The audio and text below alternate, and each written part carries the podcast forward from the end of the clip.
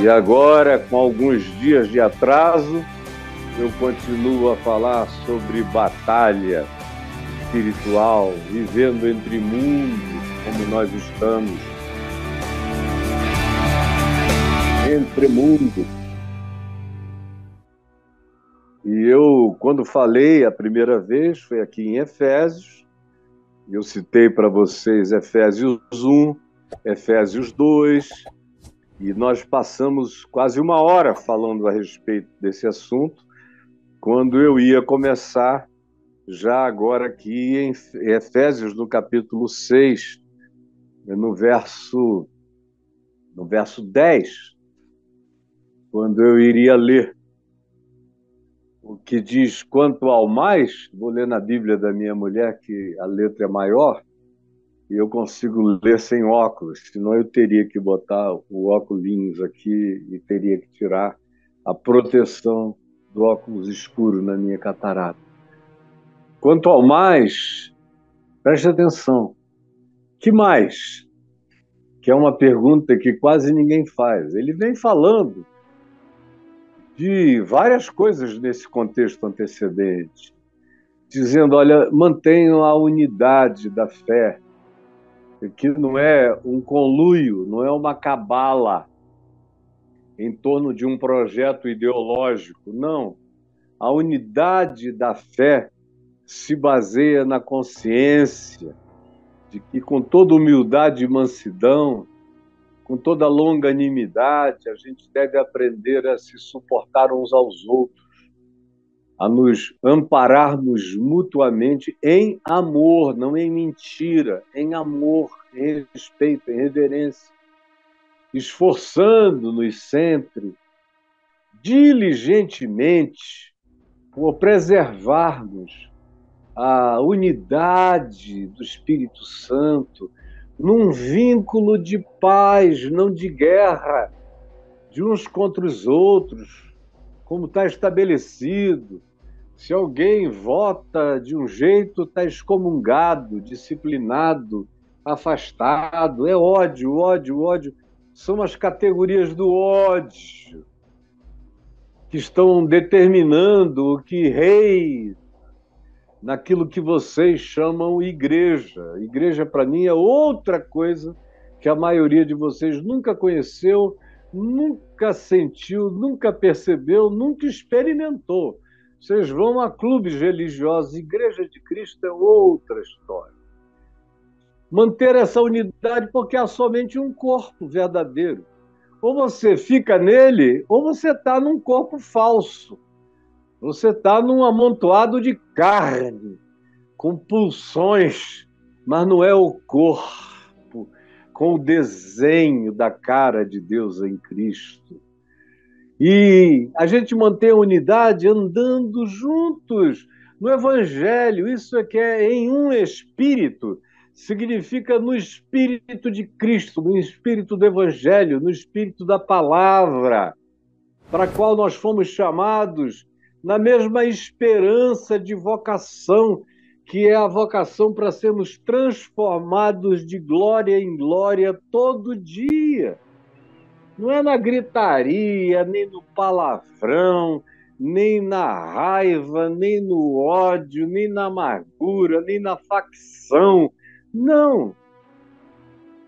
É no espírito de mansidão, andando na direção da nossa vocação, que é nos tornarmos como Cristos na terra. Assim como o Pai me enviou, Jesus disse, eu também vos envio. Assim, como o Pai me enviou, eu também vos envio. É como Jesus, eu estou aqui nesse mundo para ser um pequeno Cristo. Eu estou aqui nesse mundo para dar o testemunho da vida de Cristo em mim.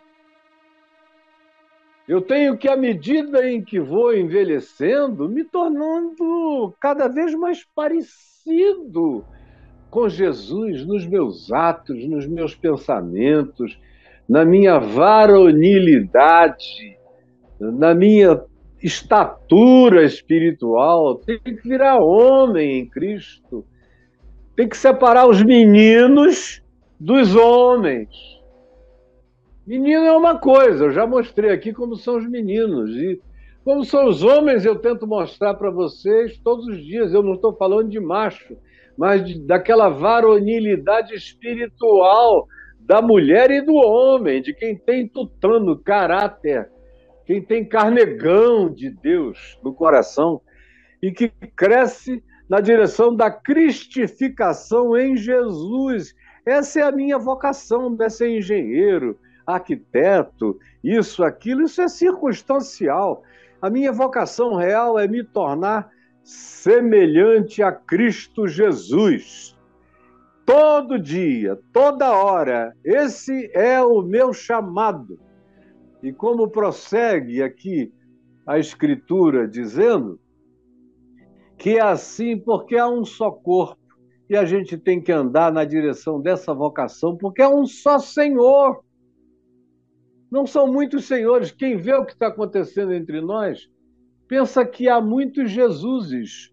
Tem um Jesus que parece um espírito maligno, tem um outro Jesus que é a cara do Baal Sonaro, tem um outro Jesus que é perverso como um capiroto, tem um outro Jesus que parece uma divindade maligna dos seus cultos originais, tem um outro Jesus completamente corruptível e vendável, venal, que não aguenta receber propostas de canal de TV, canal de rádio, facilitações. Um Jesus que adora lote para construir templo, um Jesus que gosta de ver os pastores com milhões na mão para terem os prefeitos dependendo deles. Tem muitos Jesuses. O único Jesus que eu não encontro, praticamente não encontro, a não ser na boca de alguns amigos meus. Pouca gente pregando Jesus segundo os evangelhos. Muito pouca gente. Muito pouca. Porque Jesus não é o Senhor dessa geração. E a palavra dele não é conhecida nessa geração. O Evangelho, se as pessoas, por exemplo, ontem à noite, antes de dormir, eu pensei em fazer um desafio. Quem é que teria disposição e coragem, entre, não importa em quem você vai votar, de pegar Mateus, Marcos, Lucas e João, só esses quatro, e ler até as eleições? Leia. É fácil ler, são livros curtos. Marcos você lê quase de uma sentada, se quiser. É só ler de carreirinha. É não ficar tentando achar a mensagem mágica, cabalística no livro. Leia, leia, português de carreirinha. Marcos, Mateus, Marcos, Lucas, João.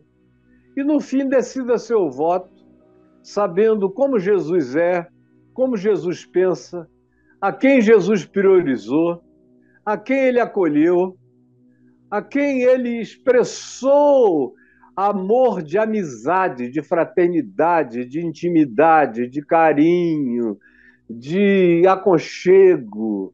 A quem ele dormia com quem? Ele se sentia honrado. Herodes era doido para conhecê-lo. Morreu querendo conhecer. Jesus morreu com os Herodes querendo conhecê-lo.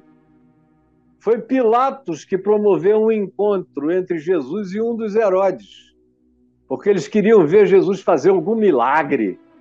Jesus fez? Nenhum. Abriu a boca? Não disse nada. Foi ultrajado, foi tudo, não abriu a sua boca, voltou em silêncio. Ele não dormia na cama do palácio de Herodes nem fez amizade com Pilatos, com a mulher de Pilatos. Ele, se fosse hoje em dia, meu Deus, bastava ele chegar na casa de Caifás e de Anás, ali no Monte Sião, onde as ruínas estão até o dia de hoje, chegar lá e dizer: Eu vim oferecer os meus préstimos, senhores sumos sacerdotes. Tem alguém doente aqui? Curaria os doentes, e tinha gente doente, com certeza, tinha gente sofrendo, tinha gente gemendo, tinha gente em condições físicas desagradáveis, ruins, quem sabe tinha gente com deficiência mental. Dá na casa de qualquer um, só não dá em poste de ferro. Mas se for gente, acontece em qualquer lugar. Ele poderia ter ido lá, poderia perguntar sempre aos sumos sacerdotes: olha, eu vou falar sobre os assuntos tais e tais, isso vai criar algum problema para vocês, junto aos romanos, ou aos grupos de esquerda, como os sicários e os elotes? Eu sou contra a esquerda, viu? E ele era tão contra o pessoal de esquerda que ele chamou um dos discípulos dele, chamado Simão Ozelote, que era como chamar o cara de Simão o petista, Simão o pissolista. Era mais ou menos isto, discípulo de Jesus, assim como ele chamou a direita. Chamou Mateus, o cobrador de impostos, um direitista, não de costumes, mas assim considerado politicamente, porque ele servia aos romanos, aos invasores, Chamou gente de todas as matizes, porque no Evangelho não pode haver isso. Paulo diz: em Cristo não há. Não há nem homem, nem mulher, nem escravo, nem liberto. E não existem separações e divisões com superioridades étnicas para ninguém. Não existe sexismo, não existe etnicismo e não existe racismo ou diferenças sociais, porque todos são um em Cristo. Todos. Essa é a unidade que não existe, que faz parte hoje de um diálogo de separação e de ódio no meio daquilo que deveria ser o corpo de Cristo, deveria ser a igreja de Cristo, e se transformou num campo de batalha. Parece as guerras, as cruzadas entre os islâmicos e os cristãos. Os islâmicos eram mais dignos do que os cristãos.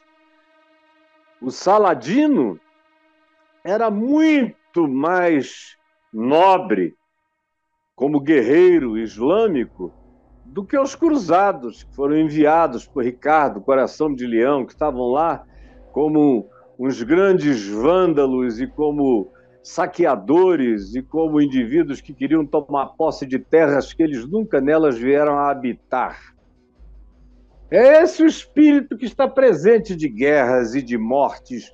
Se a gente visse espiritualmente o cenário, a gente iria ver aquele campo de batalha com gente morta para todos os lados e os abutres comendo carne de crente para todos os lados Tamanha é a carnificina que se instituiu entre nós. Então, antes de falar de batalha espiritual, ele diz: olha, tem que haver essa unidade, senão vocês já estão derrotados. Porque há um só Deus e Pai de todos, o qual é sobre todos, age por meio de todos está em todos os que são de Cristo e do Evangelho. Não é batizado em igreja, que dá dízimo em igreja, que obedece pastor, não. Tudo isso aqui, e nos dias de Paulo não havia esse tipo de igreja que você acha que foi a única que existiu até hoje. Essa é uma invenção modernosa, isso é uma invenção aparatosa, construída de cerca de 70 anos para cá, e nos últimos 40 foi virando essa casa de show louca que vocês conhecem por aí. Agora, cada um desses grupos virou um diretório político e cada obreiro se transformou num cabo eleitoral de um lado, porque o outro é do diabo. E não importa quantos crentes haja de um lado nem do outro, quem não estiver do lado majoritário está excluído e disciplinado. Que batalha espiritual vocês acham que vocês vão ganhar assim? Já está perdida. O diabo já está sentado no trono. O Brasil se transformou numa Pérgamo, lá do Apocalipse. Lê lá, Apocalipse 2 e 3. Aquele lugar aonde está o trono de Satanás. Satanás está sentado num trono aqui no Brasil. Está reinando soberano. E os pastores vão lá abençoar o presidente. E o profeta Malaquias está dizendo: Olha, quem me dera, o Senhor falando por Malaquias, quem me dera houvesse alguém que fechasse as portas dos templos. Quem me dera. Leia lá em Malaquias. Leia capítulos 2, 3, 4. Leia, pelo amor de Jesus. Leia.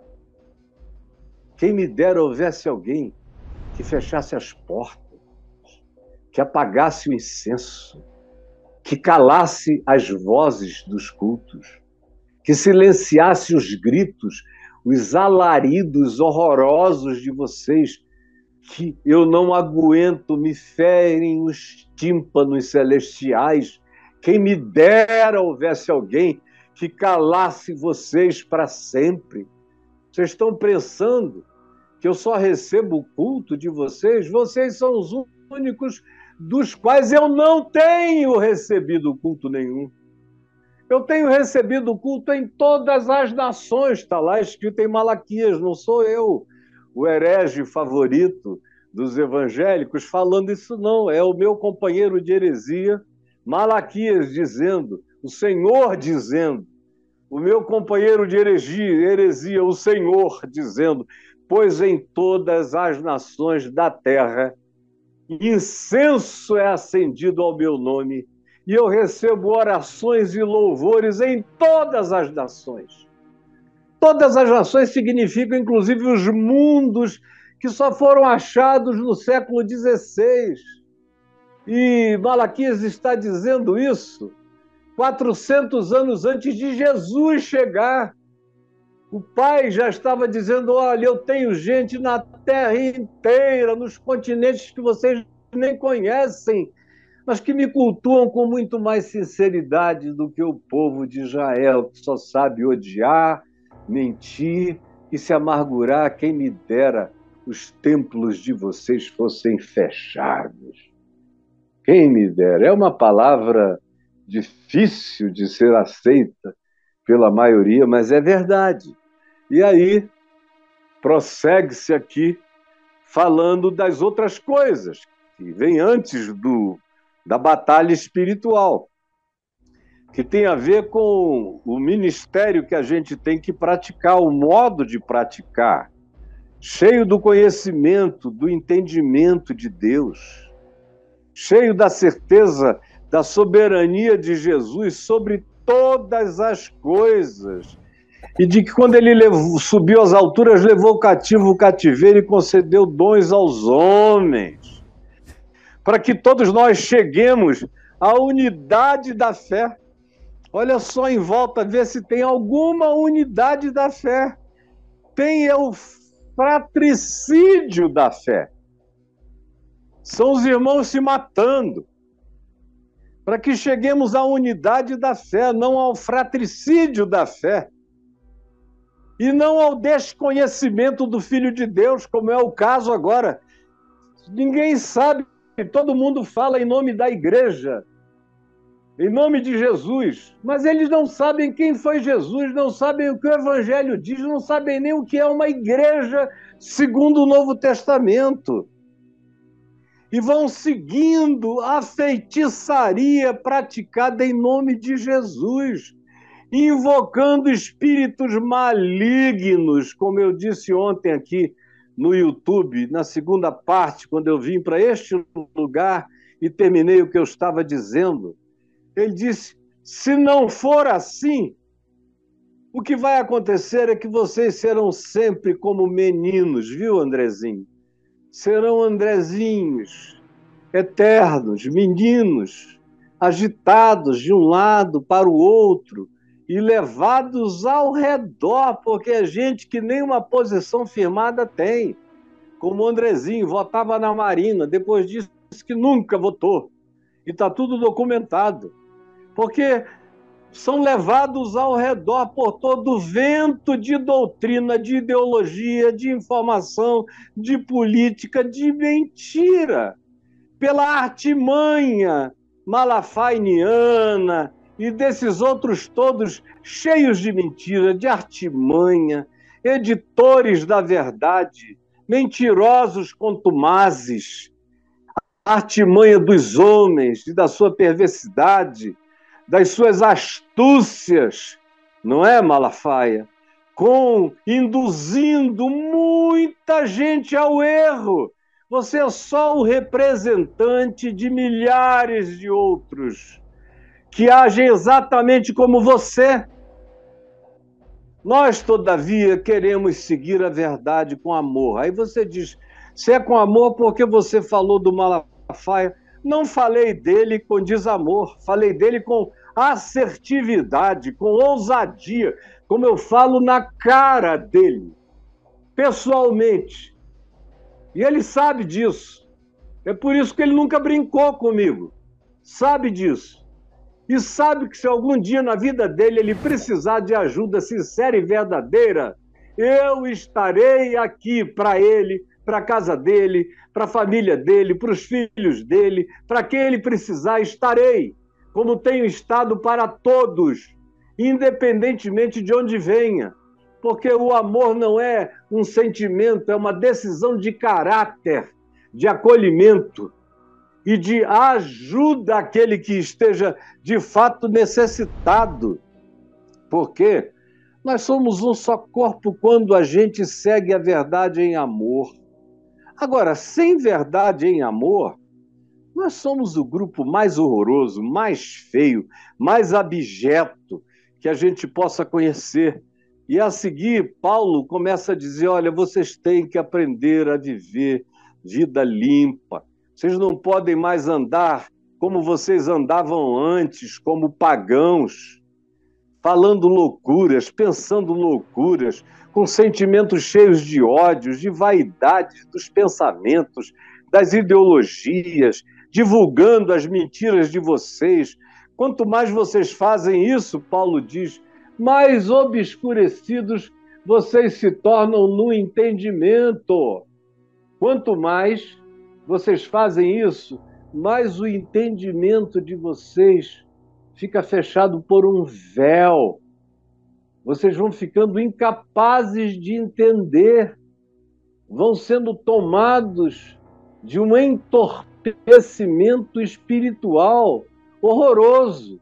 É aquilo que Paulo chama de estado mental reprovável. E tem gente que entra nisso tão profundamente que nunca mais consegue sair. Fica doente do estado mental reprovável até o fim da vida. Paulo diz: não brinquem disso, senão vocês vão obscurecer o entendimento. Outra vez, vocês vão viver falando em Deus, mas alheios à vida de Deus do íntimo, por causa da ignorância.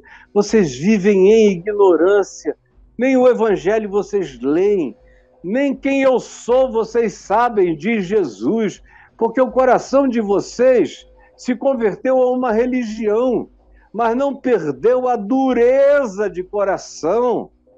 Vocês se tornaram insensíveis, se entregaram a todo tipo de dissolução, de perda de solução de caráter.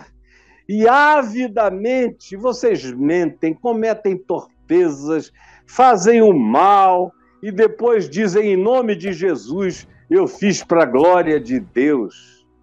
Mas não foi assim que vocês aprenderam coisa alguma de Cristo Jesus, Paulo diz. Não foi. Sabe qual é o problema? É que a maioria dos que estão aqui não aprenderam ainda nada sobre Cristo Jesus. São crentes sem Jesus. Essa é a tragédia. Porque se fossem crentes do Evangelho e não do cristianismo, e não da igreja, mas fossem do evangelho, do ensino de Jesus, nós não estaríamos nessa situação. Sob hipótese nenhuma. Teria gente escolhendo em quem votar, mas não haveria ódio entre nós, nem haveria o culto a Deus Sonaro, como tem havido entre nós. Tem igrejas que se reúnem para o culto a Deus Sonaro. Jesus não é ouvido nenhuma vez. Não se faz nenhuma oração mais a Jesus. É só ao Senhor dos Exércitos, para ele vir descer o cacete. E são salmos de ódio, canções de ódio, estimulando a fé em Deus Sonaro, que é esse Baal evangélico que está em voga e em culto em boa parte das igrejas por aí.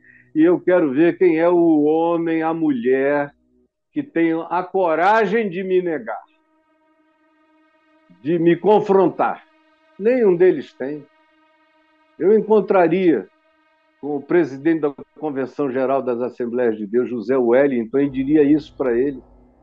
Como é que o senhor foi cair nesse laço diabólico? O senhor e milhares de denominações com o pé preso, destruindo o que restou. Já era pouco o que havia de evangelho entre vocês. Agora não sobrou mais nada. E o nome de Jesus é só uma mancha enlameada na boca de vocês. Sem santidade, vocês vão enfrentar que luta espiritual. Por isso ele diz: deixem a mentira, falem a verdade, não vivam irados, não deem lugar ao diabo com o ódio, com a ira, com a raiva, com a amargura. Aquele que anda, diz aqui, capítulo 4, versos 25 e 26 e 27, quem anda com ira, ódio, amargura, com esse espírito de rejeição, capaz de olhar para o outro e dizer: esse cara não existe, isso é um vácuo. Se dependesse de mim, eu estalava o dedo, ele morria. É que eu não posso fazer isso. Se você está assim, o diabo já entrou em ti. Você já deu lugar ao diabo. Já deu, como Judas. Vocês ficam pensando que endemoniamento é o cara cair por aí se tremendo todo. Isso é demônio fajuto, pequenininho, que faz assim. São esses demônios da histeria, demônios que não sabem nem falar direito, mas as verdadeiras realidades espirituais, os demônios de um ranqueamento mais poderoso, os satanases do mundo invisível, eles não fazem ninguém estribuchar. Entrou Judas, entrou Satanás em Judas e Judas não caiu se debatendo, nem piscou diferente. Já tinha dado lugar. O diabo estava lá. Entrou nele o maligno. Por isso, parem de se irar, de odiar. Aquele que furtava, não furte mais, antes trabalhe. A cura para o furto é trabalho. Não saia da boca de vocês nenhuma palavra torpe. Parece até brincadeira. Vocês mandam todo mundo, meu Deus. É, é, outro dia eu estava vendo aqui, ontem minha mulher estava vendo uns comentários dos crentes, é, palavrão para todo lado, manda você para isso, para aquilo, para casa do não sei o quê, para lá, para lá e para cá, é só porcaria. Porque a boca fala do que está cheio o coração. A boca fala do que está cheio o coração, é simples assim. É por isso que vocês estão cheios de palavra torpe e nenhuma para edificação. Nenhuma. E estão entristecendo o Espírito de Deus. Estão apagando o Espírito, como Paulo disse a Timóteo. Apagando o Espírito Santo se apagou no coração daquilo que você chama de igreja. No Brasil, o Espírito está apagado. Apagado, completamente apagado. Não existem imitadores de Deus como filhos amados. Ao contrário, é gente entregue à impudicícia, à impureza, à safadeza, e conversam sobre isso, e tramam, e conspiram. Paulo diz: vocês vivem a vida que não convém a ninguém que seja de Cristo. Entre vocês a conversação é torpe, ela vai tirando a sensibilidade, vai anestesiando. Conversar com vocês tira a sensibilidade da emoção, do afeto, do sentimento. Fica todo mundo tomado apenas de um sentimento de ódio. Além do que, vocês são tão cheios de chocarrice, de galhofada. Vocês estão tão tomados de gozação perversa, cheias de ódio e de coisas inconvenientes de todos os tipos. Meu Deus, a incontinência está presente em tudo. Não se seguram, não se controlam são impuros e avarentos, idólatras. Claro, vem me dizer que não é idólatra hoje. O grande ídolo é Baal Sonaro, é o Deus Sonaro dos evangélicos, é o grande ídolo cultuado por vocês, não em espírito e não em verdade, mas na carne e em mentira. É como vocês cultuam esse Deus. Ninguém, pois, vos engane com essas palavras e ideologias vãs. Vocês são filhos da luz. Não participem com eles das obras infrutíferas das trevas. Vocês são filhos da luz, deveriam ser, deveriam andar na luz e não andar em trevas como vocês têm andado, perdidos. E saibam que o fruto da luz consiste em bondade, eu não encontro bondade no coração de praticamente ninguém. O fruto da luz, quando a luz está presente em mim, a primeira coisa que ela manifesta é bondade. O segundo fruto da luz é justiça. Não é justiça eleitoral, justiça da Constituição, justiça do Judiciário, é a justiça do reino de Deus que é superior a todas as justiças. É a justiça do sermão do monte. Não julgueis para que não sejais julgados, amai os vossos inimigos, orai pelos que vos perseguem. Não chame o seu irmão de raca, de vácuo, de nada. Perdoe, porque senão você não será perdoado. Tudo que Jesus ensinou é o que se designa como a justiça do reino de Deus. O fruto da luz é bondade, é justiça e é verdade. Não num clichê conhecereis a verdade, a verdade vos libertará. Vocês conheceram a mentira e a mentira escravizou vocês, matou a alma de vocês. É nesse estado de cumplicidade com a mentira que vocês estão e não vivem como frutos da luz em bondade, justiça e verdade como filhos desse fruto. Ao contrário, vocês se tornaram cúmplices das obras infrutíferas das trevas, as quais vocês deveriam reprovar.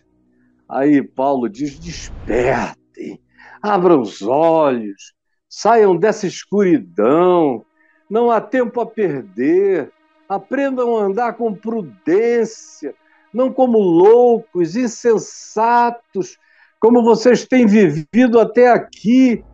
Não há tempo a perder. Não se entreguem a isso. A vida vai passar rápido e vocês estão doando a vida de vocês ao engano e à mentira e à ofensa uns dos outros. E aí ele diz: maridos, amem as esposas. Esposas, Respeitem os maridos, vivam bem. O marido não tem que esmagar a esposa. A esposa não tem que ser refratária ao marido. Quando o marido ama a mulher, a mulher ama de volta sempre. E a mulher tem prazer no marido. E quando o marido respeita a mulher, o que ele recebe da mulher é o maior amor respeitoso. Eu sei porque é o que eu recebo todo dia. Isso aqui não é teoria para mim, eu respeito a minha mulher. Ninguém aqui me ouve gritando com ela, nenhum dos nossos filhos. Estamos há quase 25 anos juntos. E no meu primeiro casamento também não. Ninguém nunca viu briga, gritaria, nem confusão. Respeito. Respeito. O que eu recebo é amor, respeito, carinho, reverência, aconchego, prazer dela em mim, porque é isso que eu dou a ela. Aí ele diz: Olha, filhos. Primeiro ele manda que os filhos melhorem os pais. Honrem os pais de vocês. Honrar significa pedir, significa medir, pesar, avaliar. Medir, pesar, avaliar, entender, compreender.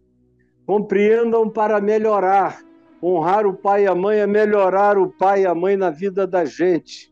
Quanto aos pais, se diz: não provoquem os filhos de vocês à ira, ao ódio, tenham sabedoria, sejam sensatos, ensinem eles a serem discípulos, não na base do ódio, da raiva e da obrigação, mas da admoestação, que é a conversa, é o diálogo, é aquilo que você diz: olha, filho, eu já passei por aí.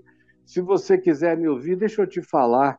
E falando isso com humildade e amor, todo filho ouve. Aí a gente chega aonde eu estou tentando chegar faz um tempão. Agora, tudo que eu vou ler agora não tem nenhum sentido, nenhum, se não for precedido de tudo isso que eu falei. Na primeira vez, como já tem mais de uma semana, eu gostaria que você ouvisse.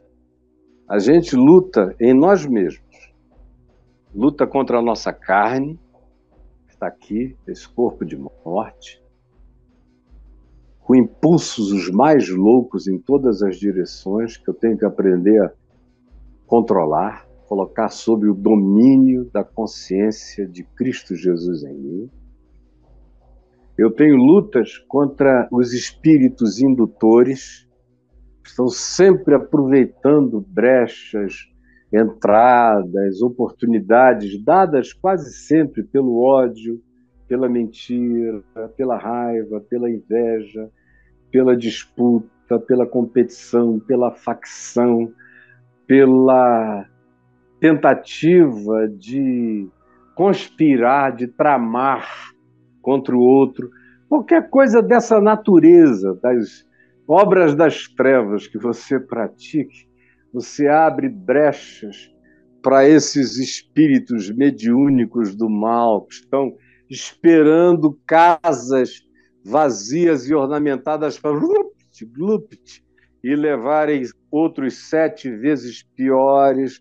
A gente tem luta também contra a cultura, contra o curso deste mundo, contra as coisas que vão se encavalando e a maioria da população humana gosta de andar com a maioria. Quase ninguém quer andar com a minoria. Por que, que a moda vende tanto? Porque a moda vende o que a maioria está comprando. E por que vende? Porque a maioria não quer ficar sem vestir, sem usar o que a maioria usa. Assim como é com roupas, é com ideias, é com pensamentos e até com religião. Eu tenho ouvido pessoas dizendo: eu acho que eu vou me tornar evangélico porque tem muita gente em volta de mim se tornando evangélica. Mas é assim, foi assim que o imperador Constantino conseguiu transformar o que antes era evangelho em cristianismo. Foi cooptando, absorvendo pessoas desse espírito que entram mas o Evangelho nunca entrou nelas.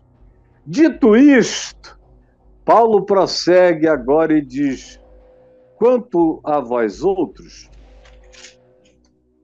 quanto ao mais, ele diz: sede fortalecidos do Senhor e na força do seu poder. Qualquer outra coisa, minha gente, que não me traga essa blindagem, blindagem mental. Eu só sou blindado, Paulo vai dizer aqui na frente, quando eu uso o capacete da salvação. O que é o capacete da salvação? É ter a mente de Cristo. O capacete da salvação é ter o Evangelho como pressuposto dos meus pensamentos. Ter o capacete da salvação é ter o Evangelho como referência, como medidor, como validador, como juiz dos meus pensamentos, emoções e sentimentos.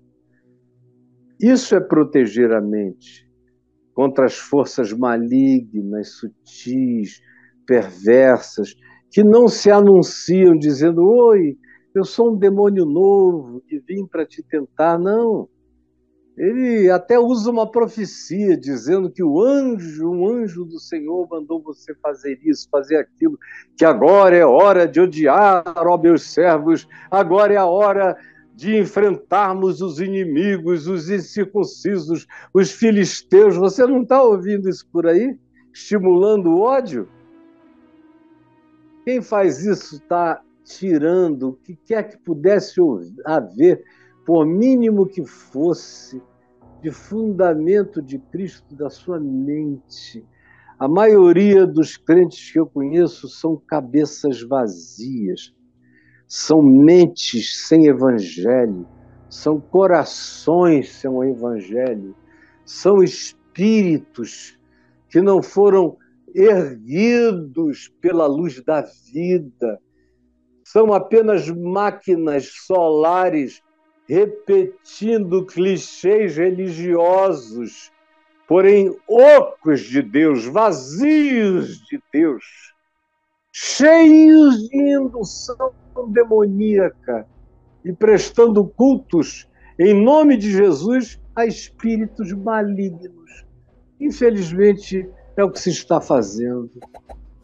Sejam fortalecidos no Senhor, na força na força de resistência, nessa energia, na energia do seu poder. Aguentem aquela força de um, de um cara forte, de um lutador que patola e não larga, que gudunha no Evangelho, segura, joga justo, não deixa folga, se fortalece no Senhor e na força do seu poder carrega a mente de Cristo, se reveste de toda a armadura de Deus para poder ficar firme, sem vacilação, sem medo. Olha aqui para mim. Mesmo que no, na próxima eleição, no domingo 30, aquele a quem eu estou apoiando perca, vamos supor que perdesse, sabe o que, é que vai mudar na minha vida pessoal? Nada. Eu posso ser perseguido, abominado, qualquer outra coisa na minha vida não muda nada. Eu não dependo de vocês para ter paz, para ser cheio de amor, para ser cheio de fé, para orar por doentes e vê-los curados, para orar por aflitos e angustiados e vê-los aliviados. Nada muda na minha vida quanto a expulsar demônios, espíritos malignos, quanto a ajudar pessoas com problemas terapêuticos, psicoterapêuticos, psiquiátricos. Não muda nada, nada, nada. Nenhum de vocês tem nenhum poder sobre a minha vida.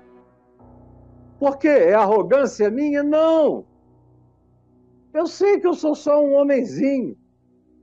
Mas é que eu não tenho medo de nada, nem de ninguém, nem de coisa alguma. Você pode até me chamar de louco. Mas pergunte aqui à minha mulher, aos meus filhos, que se eles já me viram tremer nas bases alguma vez. Eles não viram, porque o meu coração não anda assim. Ao contrário, eu me revisto das armaduras de Deus e fico firme contra as ciladas do diabo. Cada dia eu renovo esse compromisso, essa percepção e não é preciso viver paranoico de nada. Basta ter a mente de Jesus, a mente do Evangelho, o amor de Deus em mim, o caráter de Cristo em mim e pronto. não tem brecha na minha vida, porque eu sei que a nossa luta, a minha luta, não é contra o Bolsonaro, não é contra os Minions, não é contra Malafaias, nem Felicianos, não é uma luta contra Magnum, Magno, não é uma luta contra nenhum dos antagonistas, contra os que estão mentindo, mentindo, mentindo, mentindo. Esses estão fazendo mal a eles mesmos, eles estão se enchendo de demônio. Ninguém brinca de mentir sem ficar cheio de demônio. Ninguém. O diabo é o pai da mentira. Todo mentiroso faz a vontade de Satanás em cada mentira que fala e que vive. Todo mentiroso pratica a vontade de Satanás em cada mentira que faz e que vive. Todo mentiroso pratica a vontade de Satanás em cada mentira que faz e que vive.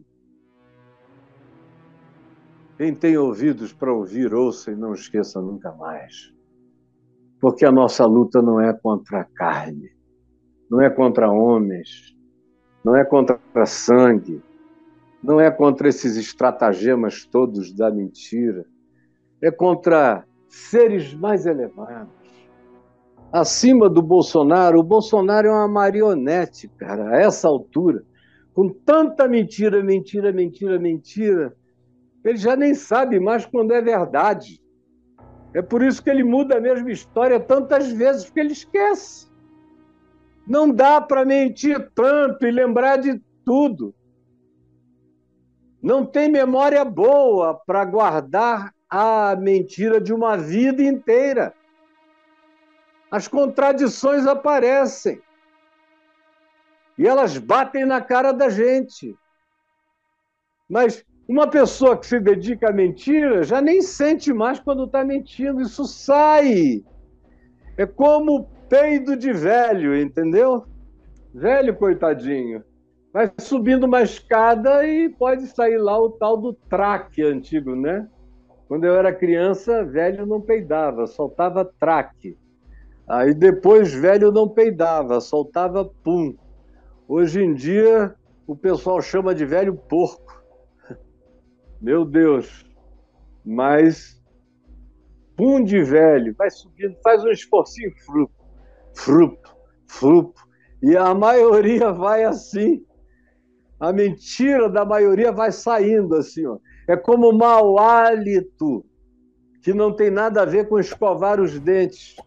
Quem mente, mente, mente, fica com aquele tipo de mau hálito estomacal provocado por bactérias. Pode passar só da cáustica na boca, bochechar com o que você quiser, com veja. Mas vai abrir a boca e vai cheirar mal. Porque vem de dentro do profundo. Assim, a mentira, ela exala um hálito o tempo todo. Eu não sei como vocês não sentem o mau hálito da mentira. Eu sinto de longe o mau hálito dos mentirosos.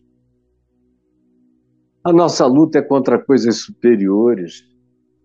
Nós estamos disputando aqui no Brasil quem é que vai ganhar a presidência. Mas nós estamos também escolhendo que tendência espiritual nós queremos. Nós já tivemos quatro anos de tendências. Vocês não viram nada, né? Foi tendência à anticientificidade, tendência ao negacionismo, tendência à falta total de empatia, à sociopatia. Foi o que determinou, por exemplo, a pandemia toda. E o cara mente, mente, mente, mente, mente, mente, ele não fez nada quando não tinha mais jeito, ele comprou, ainda quis comprar vacina do pior tipo e pelo pior preço. Mente. Vocês tiveram quatro anos de desenervamento da alma, perderam a sensibilidade, nem sentem o quão desumanos muitos de vocês se tornaram nesse processo. Nós tivemos já uma manifestação desse, dessa potestade ameaça de golpes, de morte da democracia, tudo em nome de mentira, de ódio, de mentira, de ódio, de mentira e de ódio, de invenção. O cara brigou contra ele mesmo, inventou inimigos, porque não tinha inimigos. Criou inimigos para mobilizar aqueles que já não ouvem, não veem, não discernem, não percebem mais nada e que vão como uma manada de touros enlouquecidos na direção indicada. Mas não sabem que estão sendo manipulados aqui, ó. Principados e potestades são puppets, puppetzinhos, controlados, marionetados, e ainda tem os, os falando por vocês e vocês repetindo, sem nem saber o que estão dizendo, é um nível muito mais superior. E você pensa que porque isso está acontecendo dentro de lugares chamados igreja, isso não é Satanás? Lugar onde Satanás mais gosta de se manifestar é em igreja. Não esqueçam disso. Onde foi que Satanás primeiro se manifestou? Me diga se você sabe. Aonde foi que Satanás primeiro se manifestou? Foi na presença de Deus, no céu dos céus. Ele disse: Eu subirei, eu serei maior do que o Altíssimo, eu serei Deus sonaro, acima de Deus, e virou diabo começou lá. Pedro diz que o juízo começa sempre antes pela casa de Deus. O grande juízo começou por onde? Começou sempre por Israel. Que os profetas diziam: fazem coisas piores do que os povos pagãos à volta de Israel. Você só não sabe isso porque nunca leu a Bíblia, não li, se leu, não prestou atenção, porque não está nem aí começa pela casa de Deus. Por onde começou o juízo de Jesus? Ele entrou na casa de uma prostituta e botou tudo para fora? Ele que lia os corações, conhecia todos os gays de Israel. Ele foi à casa de algum gay, conhecia todas as lésbicas de Israel. Ele foi à casa de alguma lésbica? Ele conhecia todas as pessoas de má conduta de natureza econômica ou de corrupção em Israel. Ele foi fazer arruaça na casa deles? Ao contrário. Mateus, me segue. Zaqueu, hoje me convém entrar na tua casa e comer contigo. Onde começou o juízo de Jesus? Me responda. No templo de Jerusalém para quem foram os maiores juízos de Jesus? Foram para os romanos? Não. Nem sequer para Herodes? Não. Foi para os religiosos, sumos sacerdotes, capitães do templo, teólogos do sinédrio, que eram os validadores da trama para tirar o Espírito e a presença de Cristo daquela realidade, daquela geração adúltera e perversa, como Jesus frequentemente os designou. E eles eram o chamado povo de Israel, a quem Jesus disse: Vocês são a geração adúltera e perversa, raça de víboras, que não se arrependem na sua perversidade. Minha consciência está tranquila. Posso perder todo mundo falando, todavia, a verdade. Dela eu não abro mão. Fico sozinho com ela, eu sou maioria na terra. Agora preste atenção. Ele diz: nossa luta é contra esses poderes. Então, um monte de hierarquias espirituais.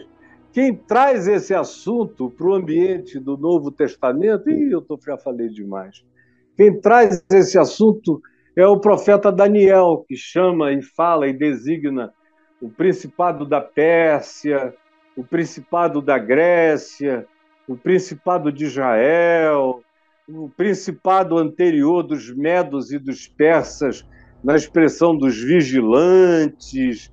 Tudo isso é introduzido pelo profeta Daniel no Velho Testamento, depois Ezequiel acentua mais ainda, e aí essa ideia cresce entre o Velho Testamento e o Novo Testamento com o livro de Enoque, onde os principados e potestades ganham musculatura, e agora nos dias de Jesus, nos dias de Paulo e dos apóstolos, esse era um conceito, esse era um conceito, um entendimento já totalmente aprovado, crido e discernido. E Paulo está dizendo a luta não é essa aqui. Mas, ao contrário, eu vou ler só para concluir que o Blau, o Braulio deve estar ali perdendo a cabeça, coitado. Mas eu ainda tenho mais 20 minutos, né, Braulio? Ou mais, porque a gente começou 15 minutos atrasado. Nossa luta não é contra carne, contra sangue, mas sim contra principados e potestades, contra as forças, os dominadores, os dominadores, os controladores, os manipuladores, porque eles usam de mentira e de todos os expedientes que eles possam recorrer. A gente está falando daquele que disse a Jesus: Tudo isso eu te darei se prostrado me adorares. Ele disse isso e afirmou: Eu te dou porque me foi dado. E vem sendo dado e entregue, e renovada a entrega pelos homens todo dia, toda hora, o tempo todo, entregando, entregando, fazendo a vontade dos dominadores deste mundo maligno, tenebroso, perverso, dessa deep web, que não está na deep web, está na cara de todo mundo o dia inteiro, mas parece que ninguém enxerga esse mundo tenebroso, maligno essas forças pneumáticas, espirituais, invisíveis do mal, atuando em camadas e camadas dimensionais de vários tipos. E eu ainda tenho muito mais a falar sobre isso, mas eu vou deixar para o nosso próximo encontro na terça-feira que vem. Portanto, Paulo conclui: tomai toda a armadura de Deus, para que possais resistir no dia mal e depois de ter desvencido tudo, permanecerdes inabaláveis. Estai, pois, firmes, cingindo-vos da verdade, que é a cueca, é a cuequinha, no íntimo. Minha cuequinha está aqui, ó. minha verdade. Tem que estar tá no meu íntimo. É a coisa mais íntima que eu tenho, tem que ser a verdade carregada no meu íntimo para poder vir para o meu coração e sair da minha boca e se transformar em atitude e comportamento. Cingindo-vos da verdade, vestindo-vos com a couraça da justiça, que é uma armadura romana para o peito, para receber ataques e não se ferir, para estar bem protegido e que armadura é essa, senão a justiça de Cristo? Podem levantar a boca, falar todo o mal contra mim, não entra nada em mim, nada. Porque eu tenho essa couraça, eu sou justificado em Jesus. Quem me condenará? Se é Cristo Jesus quem me justifica. Quem? Que poder no céu, na terra debaixo da terra existe contra mim? apareça. É Cristo Jesus quem me justifica. É Ele. E você sabe que é Ele, que está em mim e que me justifica. Calçai os pés com o Evangelho da paz. Pratiquem o Evangelho. Jesus disse: que aquele que é discípulo dele é aquele que ouve a sua palavra e a pratica. Se não praticar, pode decorar o evangelho todo, mas não tem nada com Jesus, Jesus é prática, Jesus é vida, Jesus é encarnação. Assim como o Pai me enviou, também eu vos envio para vocês viverem a minha vida no mundo. Viverem o Evangelho, pisarem no chão da terra com o Evangelho no caminho de vocês, embraçando sempre o escudo da fé. Está aqui para lá e para cá, vem que eu tô, meu irmão, pronto para qualquer um. Escudo da fé, sem dúvida, sem vacilação, sem medo, sem titubeio, sem claudicância, sem será que é, dentro de mim não, dentro de mim é. É, tá aqui, ó. É. Deus é. É o escudo da fé com o qual eu posso, você pode e eu tenho em Cristo apagado todos os dardos inflamados do maligno, do diabo. Eu tenho vencido em nome de Jesus e quem quiser vencer é só viver assim. Aí ele diz: Tomai também o capacete da salvação que a mente de Cristo e tudo que eu expliquei, e a espada do Espírito, que é a palavra de Deus, não é a Bíblia.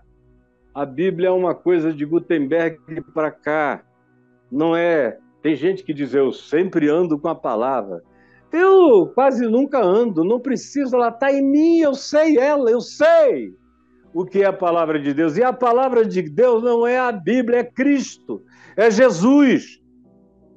A Bíblia tem a palavra de Deus. Em cada geração, antes de Jesus, ela teve a palavra para aquela geração. Depois de Jesus, tudo virou sombra, tudo virou arquetipia. Jesus é a única palavra absoluta, é a única expressão exata do ser de Deus, como diz a Epístola aos Hebreus.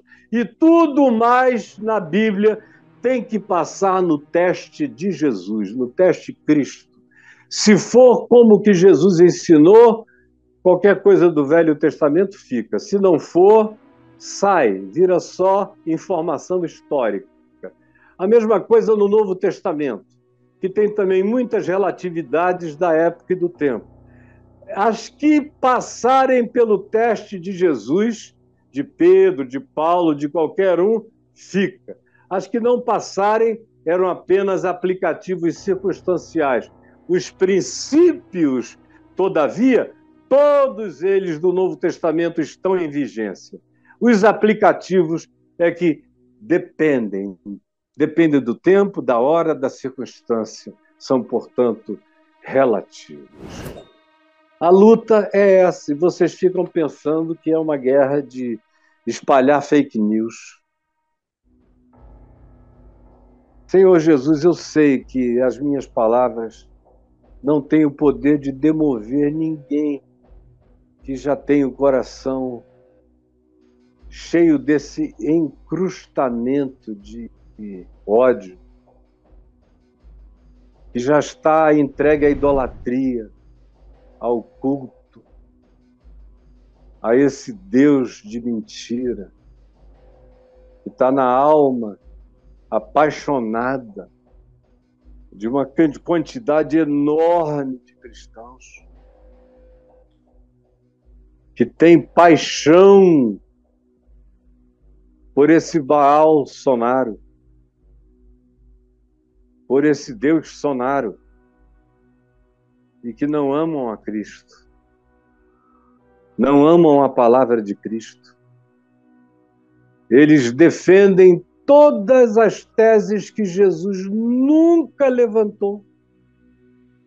Eles puxam assuntos como sendo essenciais e que Jesus nunca sequer os mencionou. E eles tiram o pior dos tempos primitivos do Velho Testamento para ressuscitar zumbis que morreram na cruz com Jesus e que não ressuscitaram com ele ao terceiro dia. Porque Jesus só ressuscitou o que é evangelho e boa nova para a prática da nossa vida. Mas só o teu espírito, só um milagre daquele tipo que derrubou Paulo com a luz ao meio-dia, é que pode gerar o constrangimento, o entendimento, a percepção no coração de quem quer que seja, porque eu sei que enquanto eu falo com todo amor, tem muita gente me odiando, porque, como disse a tua palavra, nesses dias eles seriam submetidos a espíritos enganadores que lhes falariam mentiras nos ouvidos, de tal modo que a tua palavra lhes traria coceira nos ouvidos e eles não conseguiriam suportar ouvi-lo. É nesse estado que estamos e tu sabes. Eu te entrego na minha impotência esse país, te pedindo que tu nos salves de vivermos no pior dos mundos.